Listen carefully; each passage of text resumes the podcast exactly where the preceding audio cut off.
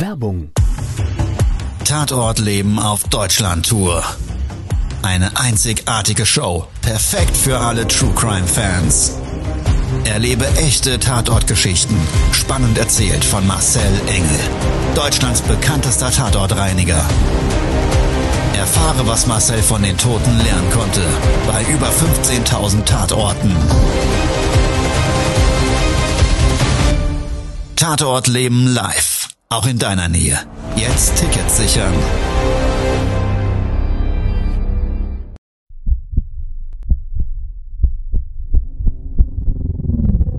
Todesursache. Der Podcast mit Tatortreiniger Marcel Engel. Es wird immer mal wieder in meinem Podcast vorkommen, dass wir sehr tief in das Geschehen eintauchen. Ich werde offen darüber sprechen. Damit meine ich, dass Flüssigkeiten wie Blut als Element das kleinste Problem sein wird. Ich freue mich, wenn ich euch auf eine Gedankenreise entführen darf in meine Welt des Tatortreinigens. Todesursache. Der Podcast mit Marcel Engel. Hi, hier ist euer Marcel und es freut mich, dass ihr bei einer neuen Folge von meinem Podcast Todesursache dabei seid. In der heutigen Folge geht es um das Thema Aufgeben ist keine Option. Alle von uns sind unterschiedlich, der eine kämpft mehr, der andere kämpft weniger, aber im Grundsatz ist es so, es gibt Dinge, um die lohnt es sich immer zu kämpfen. Und wenn es nicht das Wesentlichste ist, was wir haben, nämlich unser Leben, dann weiß ich auch nicht, was noch wichtiger sein könnte. Und genau weil ich ein Erlebnis hatte, das mich sehr bewegt hat, würde ich euch heute ganz gerne an der Stelle davon erzählen. Todesursache. Der Podcast. Der Tatort. Wir sind zu einem Auftrag gerufen worden, der schon sehr ungewöhnlich anfing. Wir standen vor einem Wohnhaus und über dem Gehweg waren an dem Wohnhaus Balkone angeordnet. Einer dieser Balkone, der war verkleidet mit einer Glasfassade wie so eine Art Wintergarten, beziehungsweise das, das Ganze war so als Wohnraum gestaltet und von diesem Balkon tropfte Flüssigkeit auf den Weg. Die Auftraggeberin war damals die Schwester der Eigentümerin dieser Wohnung und wir hatten zu dem Zeitpunkt noch keine Ahnung, was uns da erwartet. Man ist eigentlich davon ausgegangen, dass es irgendwie ein, ein, Schaden sein könnte, der jetzt von einer Abwasserleitung herrührt oder oder. Also die Definition dessen, was das Problem war, das war zu dem Zeitpunkt überhaupt nicht klar. Wir haben in unserem Portfolio ein Angebot, dass wir auch Türen öffnen und solche Schäden dann diagnostizieren und anschauen. Und so war das dann auch. Also der, der Auftragsgrund war überhaupt noch nicht so richtig zu definieren. Und dementsprechend haben wir da erstmal eine Diagnose durchgeführt. Wir sind also an diese Wohnungstür gekommen. Und als ich vor der Wohnungstür stand, habe ich die Schwester anhand des Geruchs, den ich kannte, dieser typische süßliche Leichengeruch, schon mal warnen wollen. Ich habe ihr gesagt, passen Sie auf, ich denke mir mal anhand meiner Berufserfahrung, dass wir tatsächlich einen Tatort haben. Also ich denke nicht, dass wir von einem Wasserschaden reden, von einer Spezialreinigung im üblichen Sinne, sondern ich denke mir mal, wir sollten uns auf einen Leichenfund einstellen. Die Auftraggeberin war geschockt, gleichwohl wollte sie Klarheit haben und dementsprechend sind wir nach der Öffnung der Tür in die Wohnung gemeinsam reingegangen.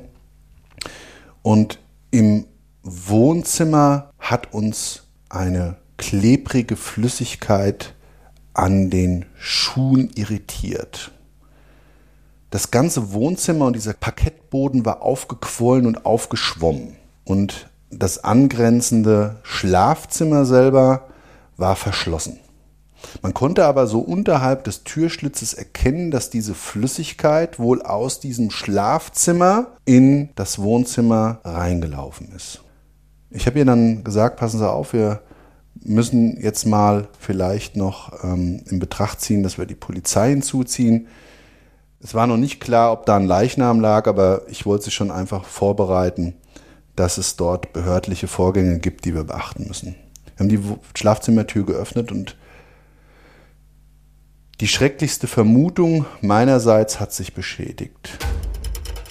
Ihre Schwester lag dort wohl schon seit mehreren Wochen auf ihrem Bett und der Verwesungsprozess selber war auch weit vorangeschritten. Man muss dazu sagen, ihre Schwester, das hat mir, ähm, hat sie mir also vor Ort erzählt, hatte wohl auch kurz vor ihrem Tod mittlerweile ein Gewicht von über 280 Kilogramm und dementsprechend ist aus dem Leichnam heraus viel Flüssigkeit ausgelaufen, viel Fett. Es war ein ganz widerlicher, schmieriger Cocktail, der eine massive Geruchsbelastung herbeigeführt hat. Und dieses Tropfen auf dem Gehweg war die Leichenflüssigkeit, die praktisch durch das Gebäude durchgesickert auf den öffentlichen Bereich getropft ist. Wir haben auf der Basis dieser Situation erstmal den Notarzt gerufen. Das ist das übliche Prozedere. Da muss erstmal der Tod festgestellt werden, auch wenn der natürlich direkt erkennbar ist. Ein Todeszeitpunkt ähm, muss definiert werden später und äh, in so einem Fall kommt auch im Standard die Kriminalpolizei, um ein Gewaltverbrechen ausschließen zu können und gegebenenfalls vor Ort Spurensicherungsmaßnahmen umzusetzen. Das heißt, wir haben den Auftrag an der Stelle erstmal abgebrochen und haben uns darauf geeinigt, dass wir die Maßnahme fortführen, sobald dieser Fundortbereich ihrer Schwester freigegeben ist. Zwei Tage später war es dann soweit, dass wir haben uns vor Ort getroffen und haben gemeinsam vor Ort eine Beweissicherung bzw. Dokumentensicherung, eine sogenannte Eigentumssicherung haben wir vor Ort vollzogen. Und da ist es im Standard so, dass wir wirklich also das gesamte Mobiliar durchschauen, ist da irgendwo ein Dokument, gibt es irgendwo was Wichtiges, was man äh, sichern müsste und gibt es Wertgegenstände etc.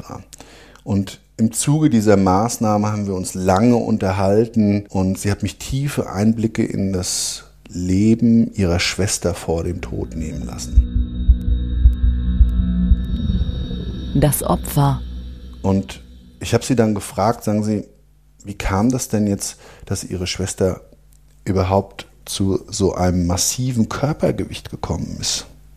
Und dann hat sie mir die ganze Lebensgeschichte von ihr erzählt. Also ihre Schwester war eine hoch erfolgreiche Börsenbrokerin, die in ihrer Zeit bis zu ihrem 30. Lebensjahr Millionen verdient hatte, weil nicht nur die Wohnung als solches hat ihr gehört, sondern das gesamte Objekt mit über 32 Parteien. Außerdem war sie extrem sportlich, extrem erfolgreich in ihrem semiprofessionellen Sport.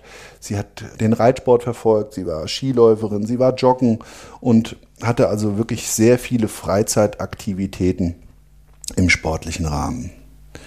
Und desto unverständlicher wurde für mich in diesem Zuge dieses Gespräches, wie kann denn das mit dem gefundenen Zustand in Einklang gebracht werden? Das hat sich mir also erstmal überhaupt nicht dargestellt. Und sie hatte mir dann erzählt, ja, darüber hinaus hat sie auch noch ganz besonders auf ihre Ernährung geachtet. Und je mehr ich von der Geschichte gehört habe, wie das alles so äh, in ihrem Leben zuvor war, je perplexer war ich. Und dann hat sie mir den Schlüssel erklärt. Der Schlüssel des Problems war, dass sie beim Reiten einen schweren Reitunfall fünf Jahre zuvor hatte und bei diesem Reitunfall hat sie sich an der Wirbelsäule verletzt. Sehr dramatisch, weil an diesem Tag des Unfalls hat sich ihr ganzes Leben auf einmal schlagartig geändert. Sie musste Schmerztabletten nehmen, sie wurde operiert am Kreuz. Durch die Operation wurde nichts besser. Es hat sich in ihren Augen damals wohl nur noch verschlimmert und im Endeffekt war es dann so, dass sie sich hat immer mehr gehen lassen. Sie hat nicht mehr auf ihre Ernährung geachtet, ist nur noch zu Hause gewesen, hat sich aus ihrem kompletten sozialen Umfeld zurückgezogen. Es waren ja auch alles Bekannte, die sehr aktiv waren. Das war einfach durch ihren Sport gegeben und durch ihre Freizeitaktivitäten. Und all diese Menschen haben sich zwar immer noch um sie bemüht, aber sie selber wollte das für sich nicht mehr, weil sie ja nicht mehr ein Bestandteil dieser Gesellschaft war. Und es war eine immer weiter sich drehende Spirale, die sie dann bis ein Jahr vor ihrem Tod sogar dahin geführt hat, dass sie den Kontakt zu ihrer Schwester und die beiden haben sich wohl innig geliebt, eine, eine ganz tolle Schwesterbeziehung gehabt, dass sie diesen Kontakt komplett gecancelt hat und sich in ihr Schneckenhaus zurückgezogen hat und zu dem Zeitpunkt war wohl damals auch schon 250 Kilogramm hatte und es war dann so, also dass ihre Schwester auch nicht mehr an sie rangekommen ist. Wie sich später durch die Autopsie ergeben hat, ist sie wohl in ihrem Schlafzimmer auf ihrem Spezialbett elendig eingegangen. Sie ist an ihrem Verhalten sich selbst gegenüber zugrunde gegangen. Sie hat sich selber hingerichtet. Todesursache, der Podcast. Der Profiler. Ich hatte mir damals gedacht, wie kann sowas passieren? Wie kann jemand, der so erfolgreich im Leben steht, der so aktiv ist, der auf sich achtet, wie kann der so tief abstürzen? Wir alle, das kennt jeder von sich, jeder hat mal einen Schicksalsschlag und das mag auch wirklich derb sein, aber das Leben als solches ist doch das größte Geschenk, das wir haben und egal wie groß der Schicksalsschlag ist, müssen wir doch mit dieser Situation umgehen. Und wenn wir es selber nicht schaffen, dann sollte es im Idealfall vielleicht jemanden geben, der einen liebt und der einem hilft in dieser Situation. Ich habe damals die Schwester angeguckt, meine Auftraggeberin, und habe mir gedacht, Mensch, sowas hast du doch selber schon mal erlebt. Ich hatte selber einen Menschen, der mir sehr, sehr nahe stand aus meiner Familie, dem ich persönlich helfen wollte und der mich nicht an sich herangelassen hat. Ich war doch derjenige, der jetzt übrig geblieben ist. Leider ist mein lieber Mensch auch gestorben.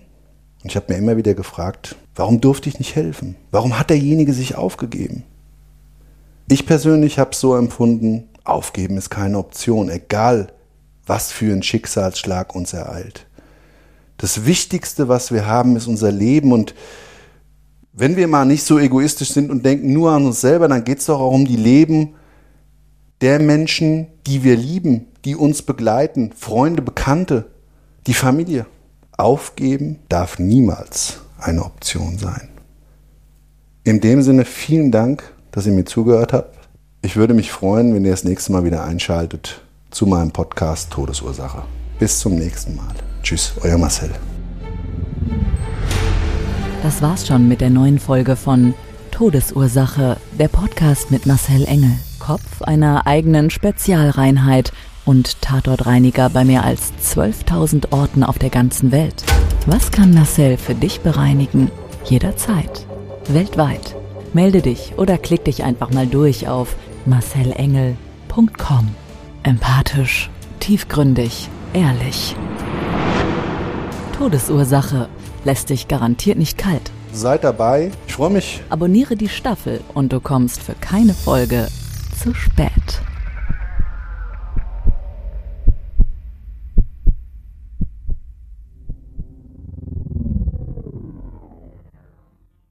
Mobbing findet überall statt. In der Schule, am Arbeitsplatz, innerhalb der Familie und im Internet. Erfahren Sie in dem Kompaktbuch Ausgemobbt, wie Sie sich gegen Mobbing wehren und künftig vermeiden, zum Mobbing-Opfer zu werden. Ausgemobbt von Marcel Engel und Martin Zowak, überall im Buchhandel.